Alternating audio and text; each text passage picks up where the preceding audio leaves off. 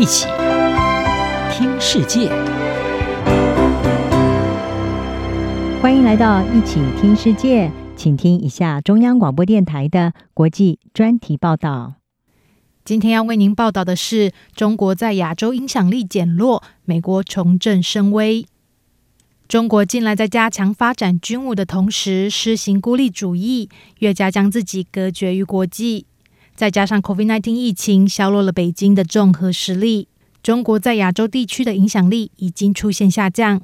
相较之下，他的竞争对手美国，在总统拜登自今年一月上台以来，加强结盟的外交策略奏效，成功扩大了在该地区的影响力。澳洲智库罗伊研究所十二月五日发布二零二一亚洲国力指数，对二十六个国家的亚洲影响力做出评比。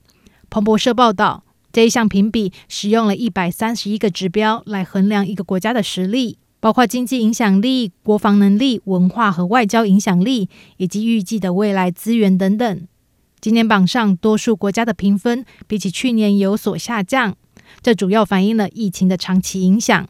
而和前几年一样，美国和中国仍然是亚洲地区影响力最大的国家，分占第一和第二。然而，美中的命运在疫情的第二年有所翻转。从二零一八年开始进行这项年度评比以来，今年美国的评比得分首次上升，得分为八十二点二，较二零二零年的八十一点六上升，显示美国在亚洲重振声威。而中国的评分首现下降，得分为七十四点六，对该地区的影响力降低。而才在去年，这一份评比指出，中国和美国的实力差距正在缩小。北京甚至很可能最快在二零三零年代超越美国。不过，今年的最新报告显示，这个趋势已经被逆转。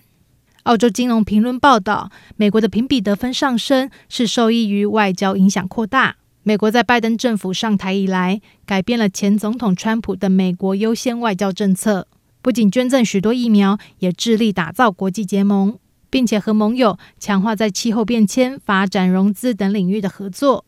罗伊研究所主任勒梅修说：“这显示美国有能力保持跟中国同等的竞争力，或者美国作为主要超级大国的时间比我们预期的要长得多。”罗伊研究所研究员这一份评比报告主笔之一的艾丽莎冷告诉澳洲广播公司：“美国在该地区的外交影响力已经恢复得相当强劲。”他并补充说：“华府向亚洲捐赠了九千万剂疫苗，这是北京的两倍。”此外，中国疫苗的保护效力较低，也影响到他想要发挥的影响力。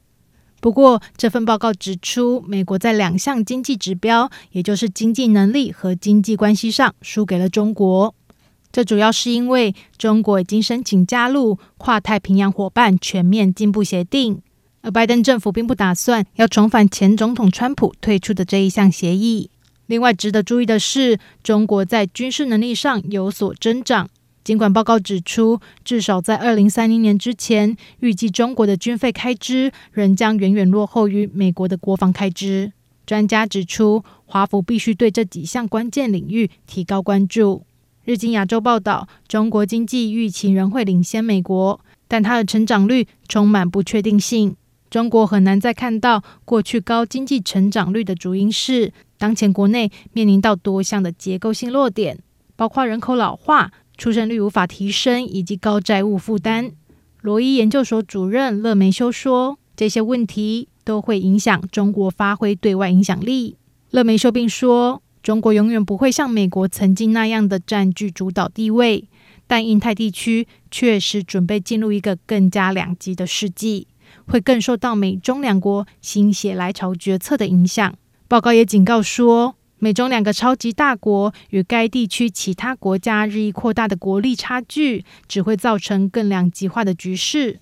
华盛顿的盟友会越来越依赖美国的战略和军事能力，而中国则会寻求跟拥有核武的俄罗斯、巴基斯坦和北韩建立起更紧密的伙伴关系。罗伊研究所预测，到二零三零年，四方安全对话的成员国美国、澳洲、印度和日本。他们的国防预算总额将达到至少一点二兆美元，中国与其盟友的军事花费将会达到七千四百四十亿美元。该研究所警告，随着美中阵营军费开支持续增加，亚洲地区可能会面临重大战争风险。以上专题由央广编译，张雅涵撰稿播报。谢谢收听。